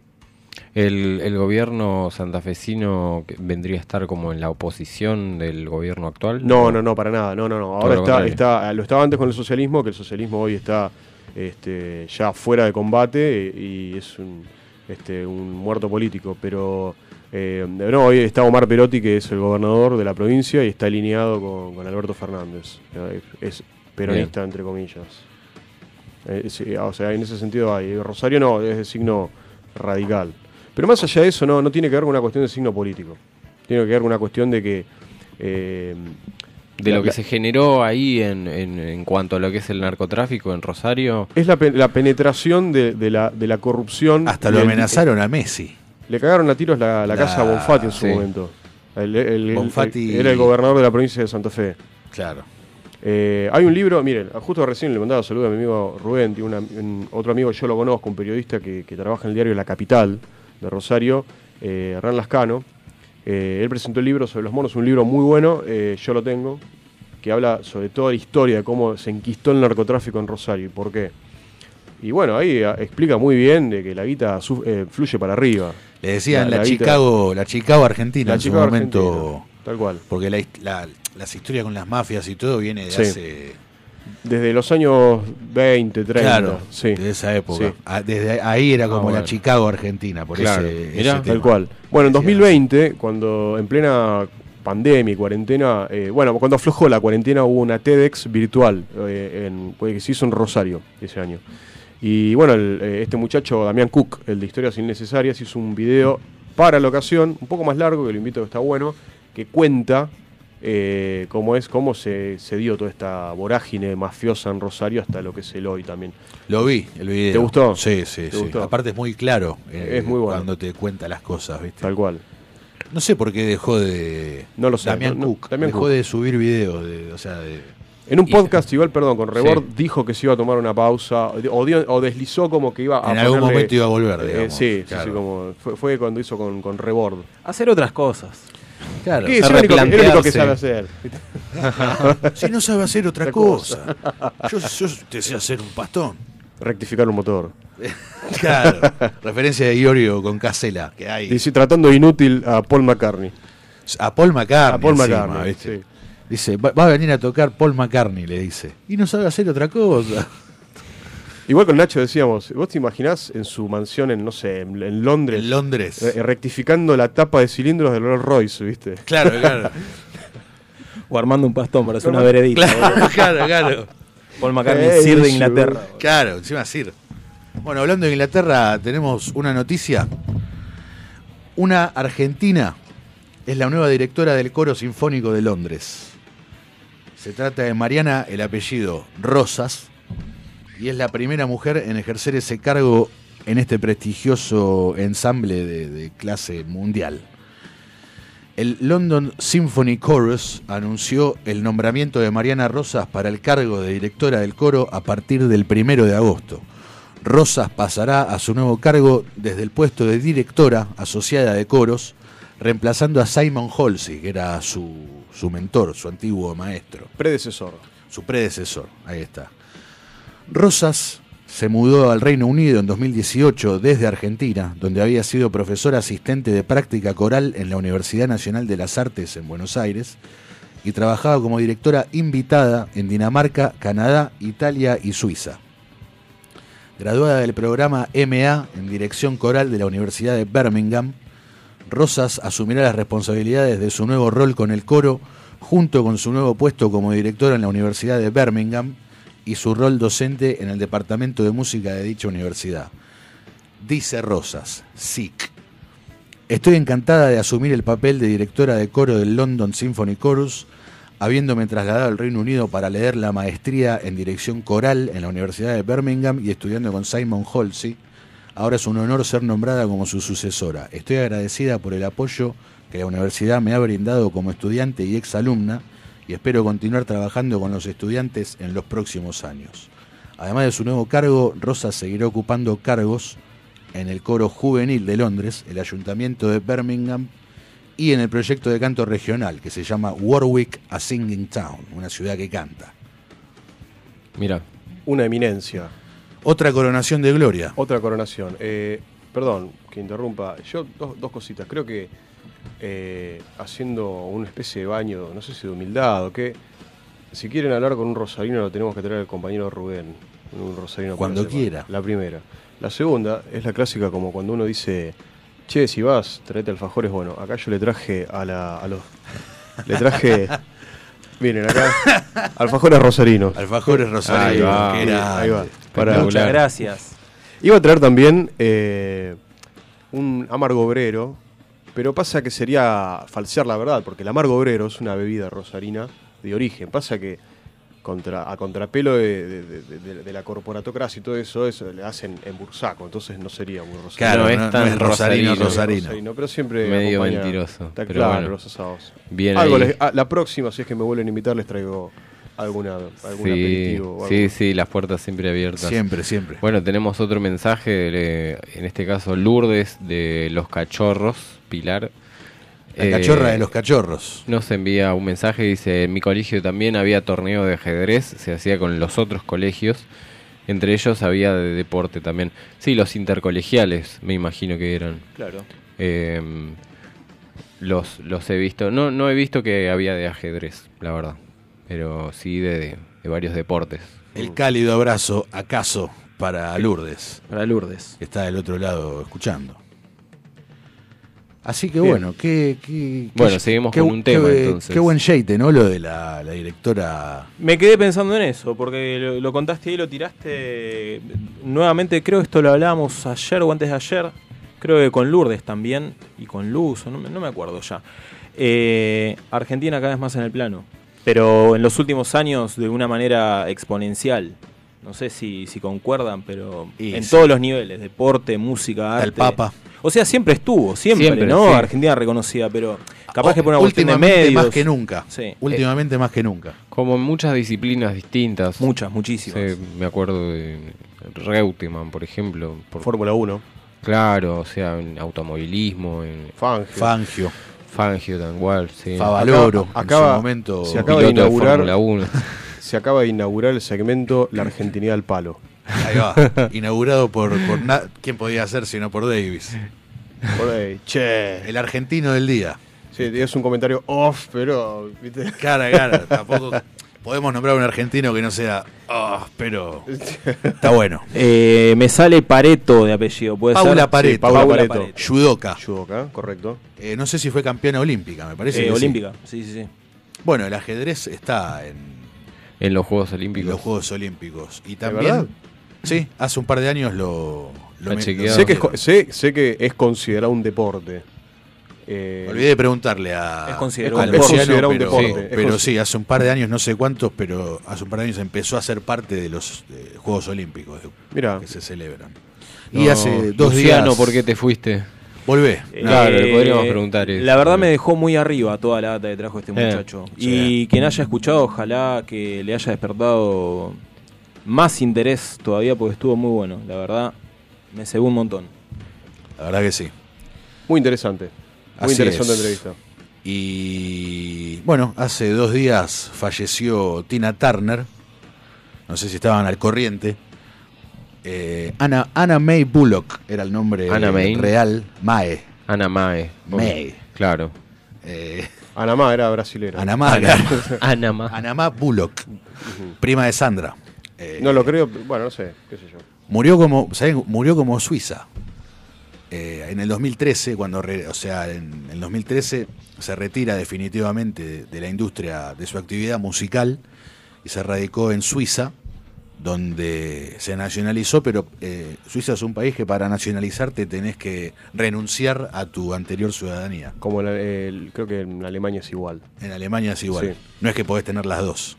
Eh, si querés estas, Eh, Vení Rus- para acá. claro. eh, Rusia creo que también está en la misma línea. Lo Rusia recuerdo también, porque- Gerard Depardieu. Eh, Steven Seagal también, que También. es íntimo amigo de Vladimir Putin.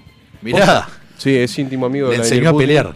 Este, Steven Seagal a, a Vladimir no, Putin. no lo sé, no sé si tanto ya, pero no. eh, es para otro programa eso. Es para otro programa. Sí, la, la historia esa es icónica. Pero Eh, bueno. Pero sí, se, se nacionalizó ruso y, y tenés que renunciar sobre todo a la nacionalidad de una potencia enemiga. Encima, Encima. claro, encima. Encima. Así que bueno, Tina Turner, que, que para el que no sabe o el que no recuerda, empezó su carrera en los años 50 haciendo un dúo con su, con su marido, con Ike Turner en ese momento, de quien... Hay una eh, película muy buena al respecto. Eh, sí, no me acuerdo el nombre ahora, pero yo me la confundía, cuando era chico me confundía a Tina Turner con Whitney Houston, no sí, sé por es muy común eso. Es como, es como decir, no, no es De Niro, es el otro. Eh, claro, Al Pacino, ¿viste? Claro. De Niro no, el otro. Claro, bueno, entonces a raíz de cuando estaba con Ike Turner, grababan los dos, tocaban en vivo, todo. En un momento ella se va de la, del dúo, deja el dúo porque sufría violencia de género y siguió grabando material sola, pero no con la misma fama que tenía antes. Vuelve al, al ¿cómo decir? El, el- me sale en inglés, el spotlight. Al centro de la escena. Vuelve al centro de la escena gracias en el 84 con su disco Private Dancer, que lo produce Mark Knopfler, el cantante y guitarrista de los Dire Straits. Ahí como que la vuelve a pegar de vuelta y bueno, ahí desarrolló toda la carrera que, que conocemos. Así que vamos con unos temas de Vamos con Tina. ella, sí. Así que bueno, por la buena música. Y que paz descanse el artista. Así Que es. tanto nos ha dado. Salud. now and then, I think you might like to hear something from us. Nice, easy. There's just one thing. You see, we never, ever do nothing. Nice, easy. We always do it nice and rough. But we're gonna take the beginning of this song and do it easy. But then we're gonna do the finish. Rough. It's the way we do. Proud Mary. We're rolling. Ooh, rolling. Ooh, rolling on the river. Listen to the story. Left a good job Down in the city. Working for the man every night and day. And I never lost one minute of sleep.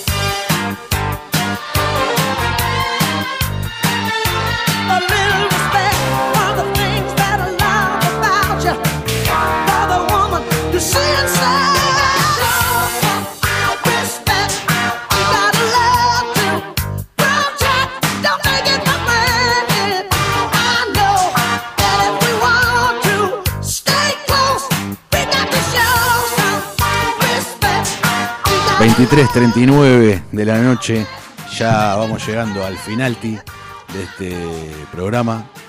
Eh, ¿Querías decir algo, mi estimado? No, estoy, estoy muy contento. La verdad, Yo lindo también. programa, mucho contenido, muy dinámico, muy natural. Estos momentos son los que lindo. yo insisto, como ya te he dicho en reiteradas oportunidades, tendría que durar más de dos horas el programa. Nos quedamos muy cortos. Sí, y quiero aprovechar el momento para nada, contarles que, que todo esto es autogestivo, es con la idea de difundir, de, de informar también, hacerlo ameno, de que nos escuchen y, Y, de- y también, de hacer eh, el oyente hacerlo cagar de risa un rato. También, olvídate, con no- no nuestra idiosincrasia y No es todo seriedad en la vida. Tal tampoco. cual, tal cual, es para eso, es para eso, es para pasar el rato, escuchar y divertirse. Y bueno, en este tiempo estamos tratando como hacer eh, la mayor cantidad de difusión posible de la radio, así que invitamos a los que nos están escuchando a, a difundir, eh, a quienes ya tienen el link de la radio, a, a pasárselo al amigo que sabe que lo puede escuchar o que lo puede acompañar en algún momento. Y comentarles, ya lo vamos a pasar un poco más amplio a la información, que activamos un cafecito, ¿sí? que el cafecito es una herramienta que se utiliza hoy en día. No hay fotos fines. nuestras desnudos, porque el cafecito se usa para eso. Se usa mucho. para muchas cosas, para eso también se utiliza mucho, pero sí es verdad, hay un gran. igual podríamos poner una foto. Hacelo vos Se- solo, Se, vende no. un poco más cara, pero Habría un público que nos compraría, yo creo. Es un ingreso. Es un ingreso. Pero bueno, el cafecito eh, en esta oportunidad es eh, más para, eh, para quien quiera colaborar. ¿sí? Es optativo esa voluntad del que quiere y puede. El que, A la gorra. A la gorra, A la sí. gorra. Es para eh, solventar a la radio, eh, crear, traer cosas nuevas. eh, para que prevalezca, para que toda esta cosa que hacemos pueda seguir existiendo. Así Básicamente. es. Tal Así cual. es. ¿Cómo, cómo podemos eh, donar eh, o comprar un cafecito? Bien, la cuenta está creada a partir de la semana que viene, sí van a poder eh, hacer las donaciones que, que quieran. Eh, entran a cafecito.com barra Velas Noches Lugosi. Así como el nombre Así, del programa. así como el nombre del programa. Sí, Bien, ahí perfecto. van a poder ver da- dar detalles. Hoy lo estoy contando, pero la semana que viene va a ser oficial. Así que ya están al tanto. Después lo vamos a volver a pasar. Lo repetiremos el viernes que viene, Así seguramente. es. Con otras informaciones. Muchas gracias. Ese fue el mensaje que tenía el, el doctor Pederna, como le digo yo. Y bueno, eh, seguimos acá con el Davis. La verdad, amigo, nuevamente, gracias por, por venir, gracias por coparte. Al contrario, es un, placer, un privilegio tenerte aquí. Muchas gracias. muchas Aquí. gracias. Aquí. No acá. aquí. Aquí en este lugar. En este lugar. Bueno, eh, Dijeron por ahí Detroit. Detroit. quería. Ah, ¿Por qué? eh, ah, bueno, pues estábamos hablando de la efeméride. No, la porque la cosa fue así. En las noticias de hoy, eh, Davis me había pasado un, un link de una noticia que nosotros creíamos que era reciente, eh, para decirlo junto con lo de Tina Turner, eh, pero viniendo para la radio en el auto, justo vi la noticia para releerla, para sabérmela un poco más, y había pasado en enero. Podemos decir que fuimos eh, por un instante víctimas de la posverdad. Claro, de la, de la desinformación. De- exacto, porque eh, vale aclarar que esta noticia emerge eh, como si fuera una novedad en varios medios mainstream, como hablábamos antes, como que era algo de esta semana. Sí, estoy escuchando la música tecno medio Mortal Kombat.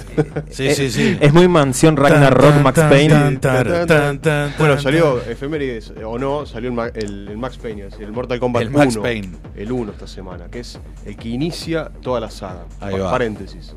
Eh, Ah, y una cosa más, antes de cerrar el paréntesis. las efemérides. al Miles de final, paréntesis. Sí, la, la remake de la película es mucho mejor que la original. Eh, Polémico. Kombat. Uh, bueno. Está para hablarlo. Quedará para el próximo programa. Para Volviendo. los que escuchas que, que opinen. Volviendo. Volviendo, bueno, eh, sí, hemos sido, hemos sido engañados. Hemos Eh, sido, hemos sido engañados y no era un efeméride, sino que en este caso, eh, como era Barrett Strong, eh, había muerto el 23 de enero. Barrett Strong, que era, bueno, un músico y cofundador del sello Motown, Motown, correcto. Que es un sello discográfico exclusivo, no exclusivamente, especialmente de música afroamericana, soul, rhythm and blues, eh, funk, todo lo que tenga que ver, bueno, toda esa música excelsa, ¿no es cierto? Correcto. Motown viene de de, mo- de, mo- de motor y town es ciudad en inglés, o sea, la ciudad motor, que de hecho a Detroit creo que le dicen mo- Motor Sí, City. todavía, todavía lo es, más allá de lo diezmada que está. Que es como una Que ciudad tenía mucha con industria. mucha industria automotriz. Claro, sí. Eh, obviamente se toca un tema que es de mi interés, a mí me gusta mucho la historia. Eh, en este caso, por ahí no sé si vale la pena profundizar demasiado. eh, es- me parece que abarca un capítulo especial de la ciudad de Detroit porque es una ruina.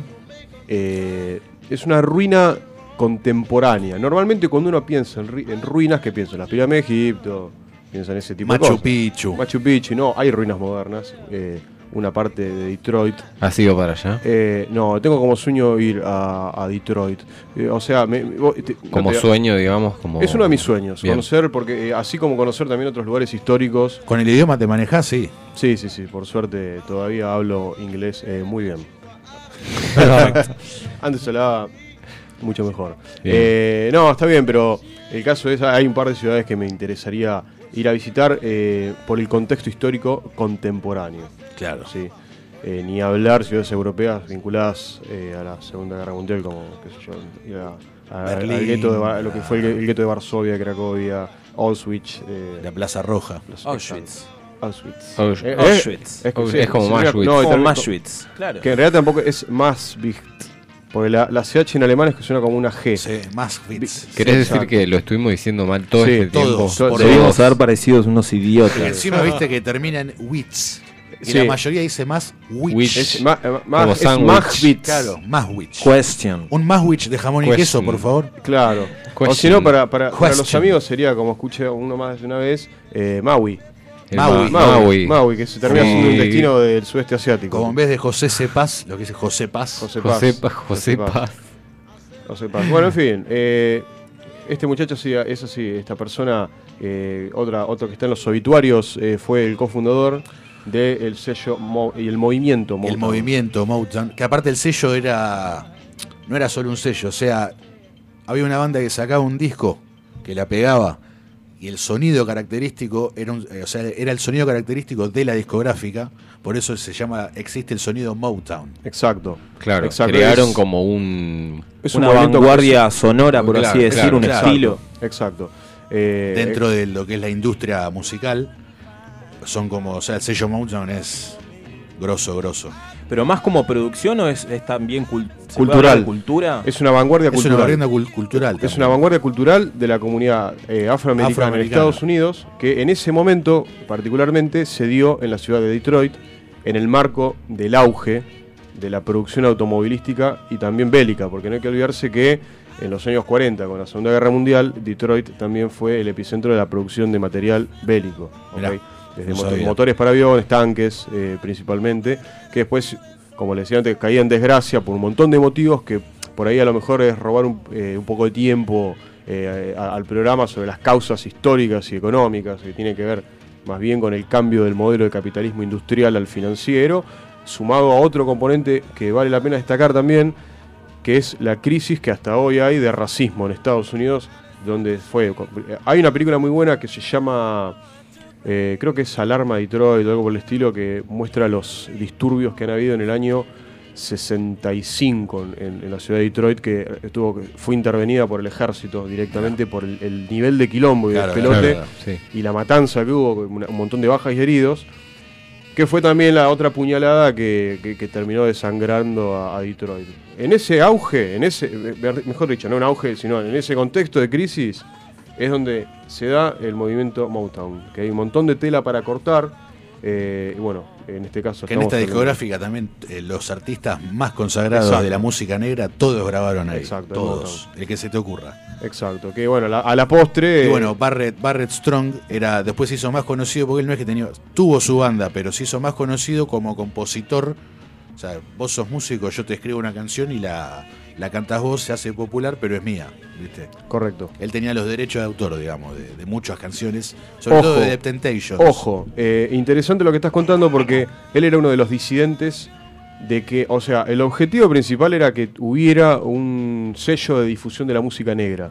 Y él como cofundador, eh, una de sus disidencias era que se había convertido el sello en otra, en otra cuestión mercantil más, que al, al final no se volvió contra sus causas fundantes. Claro. Y terminó siendo eh, una empresa más eh, y él de hecho se abre de la discográfica. Que al final la discográfica con esta, con esta caída de la Cuando ciudad- dejó de ser lo que él quería, Exacto. se fue. Con- claro, y en este, eh, fí- fíjense que al final, cuando la ciudad de Detroit cae en desgracia, pero hubo un punto que ya era después de estos conflictos raciales en, en la década del 60, eh, y sobre todo con, eh, comienza a caer mucho lo que es la producción industrial y a aumentar el desempleo, el crimen y otros malos indicadores, se, se muda a California. Se muda. Se muda la discográfica a California, se va, chau. Entonces ahí, eh, bueno, es una historia muy interesante que, que está, está bueno por ahí. Justo está pasando a Tina Turner ahí. Estoy muy agradecido porque recién estaba Babi Checopar y digo, no puede ser. Qué, qué loco además porque pensaba eso, como de, lo que estamos Checopar hablando y tenerlo como que te, te da más, te incita un poquito más. Claro. A hablar del tema. Ese- Ay, ese me hace acordar, hay- hay un concierto que lo estábamos viendo con Nacho, una vuelta en mi casa allá en Rosario, donde ella canta dúo con Eros Ramazzotti, con el, el famoso tema Coche de la Vita. Muy buen tema. Y que ella entra al escenario completamente en escabio, en inglés, eh, porque están Ah, las dos versiones. ella canta su parte en inglés y él en italiano. Exacto, y ella cae, eh, cae bastante copete y baja la escalera con bastante esfuerzo. Yo la rebanco, era una rocker, era una, rocker, era una rocker total. Y, y encima eh, Eros, que, que- que era un chabón que sobre todo en, el- en la cúspide de su carrera en los 90, un tipo fachero, eh, está así y ella viene y lo empieza, lo empieza franelear. a franelear. y, eh, Eros estaba como, viste, cuando estaba hablando afuera el petizo y el melena. No, ¿qué? Viste, claro. Era el petizo y el melena. Ese nivel de mi museo. Sí, tal cual. Una jugada a toda la cancha, Tina.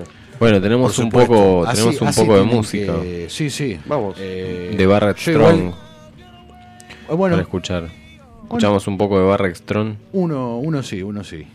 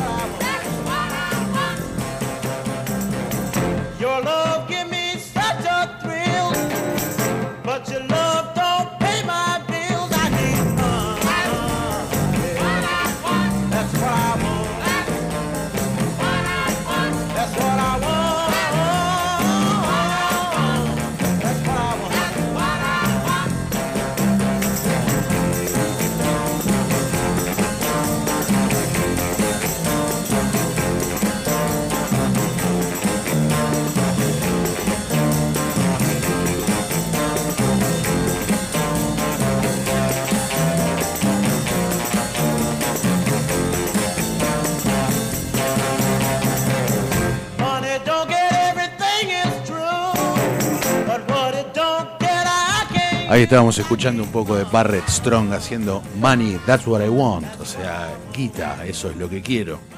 Canción eh, que grabaron también los Beatles. No sé si salió en el primero o segundo disco, pero está el cover de los Beatles hecho de esta canción que no sabía que era de Barrett Strong, pero bueno, ahí estaba su. Claro que sí, co- eh, colaboró también con Rolling Stones y otras bandas así de Sí, ese sí, porte. sí, muy, muy. Ahí en la creme, el tipo. Exacto, siempre. ¿Y de acá ninguno? Eh, Caimanes santiagueños. Ah, Así que bueno, ya estamos promediando este programa. Le agradezco como siempre a Juani, a Gracias. Nachito y sobre todo al David que por fin gracias. ha venido. Gracias a vos también, Rodo. ¿Se están despidiendo ya? Y no, ¿qué pasa? ¿Se aburrieron, muchachos? No, ¿de qué? Y no quería saberlo. No, está Ah, bien, podemos sí o no. aprovechar, ah, porque muchas veces no lo hacemos y nos vamos rápido y Claro, nos vamos. nos tomamos un momento para reflexionar y Yo- agradecerle. Yo le quería dedicar este programa a un amigo que me está escuchando, a Juliano. Ustedes lo conocieron. El día de ayer, así es. Así es. que está de visita de visita en su ciudad, porque él es de acá de Buenos Aires, pero está viviendo en, en España hace ya bastante tiempo y hacía mucho no lo veía, así que bueno. No está, no está más preso en su ciudad natal. Bueno, yo- claro, yo va siem- dedicado a él Siempre haciendo chivo, lo pude conocer a, a él ayer, eh, un gusto haberlo conocido y ya que eh, estamos en un país de habla hispana donde vive, podría también, si querés, te invitamos a difundir a Ver las noches Lugosi por allá por España. Claro, que en España saldríamos de 2 de la mañana a 4. Anda a escuchar, ¿no? Mirá. Y bueno, sí, hay un gran bueno, público ahí, Para el ¿eh? español noctámbulo. Y el, el español laburante de noche, como hablábamos hoy al, al principio del programa. Tal cual. El labura de noche. Para el Sí. español laburante, bueno, escuchadnos. Es, escuchadnos, Es y- escuchadnos. Y, bueno, también en man- mandar mensajes, porque por WhatsApp se pueden mandar. ¿Cómo no? Y si no van a participar, también pueden escuchar recomendaciones. Ya que estuvimos hablando de Detroit, eh, hay una película que está muy buena, recomiendo, de Jim Jarmusch, puede ser, está bien pronunciado. Jim el apellido? Jarmusch. Ahí está, Sí. perfecto, que se llama Only Lovers Left Alive. Bien. Va de nuevo, Only Lovers Left Alive. Solo los amantes que, que quedan vivos. Perfecto. Y bueno, transcurre en Detroit. Y está muy buena. Eh, ¿La has visto esa película? Sí, la vi, hermosa. Bien. Hermosa película. La Rosario Yankee podría ser. No, no, no, no, ¿No? no, no, no. En realidad sería. Sería un Era, zona era- sur. Era, era la, era la Chicago. La eh, Chicago, Rosario, claro. es, la, es la- es la Chicago Argentina. La Chicago Argentina. No, no se me ocurre. Se, se me ocurre un reguero de desgracias en nuestra historia que tiene que ver con, con los mismos problemas. Pero bueno, no, no sé, tenemos. tenemos eh, el pueblo Gándara podría ser. Como era la, los productos lácteos que eran de ese Claro. pueblo. Que al cerrar la lechería quedó abandonado, quedó con dos habitantes. Claro. Y así un montón. Así que bueno.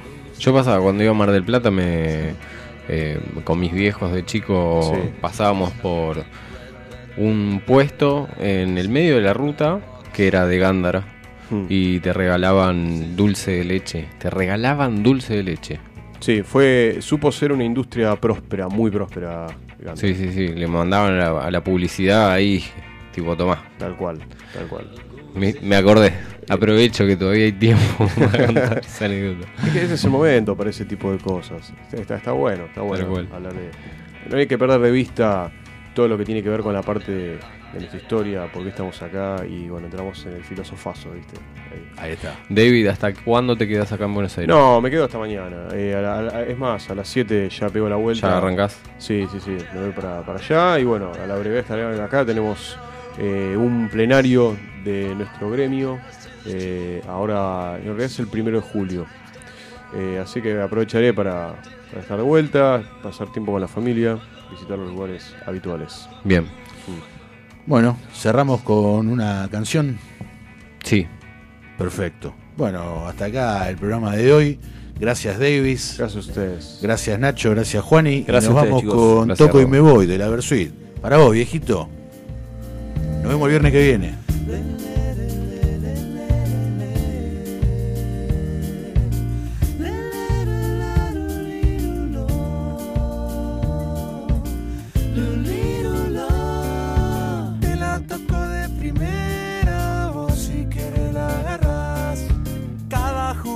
Que sueño se hace realidad o pareciera algo casual. Aunque ponga la barrera, yo te la mando a guardar. Toda la vida es un baile y te pueden bailar,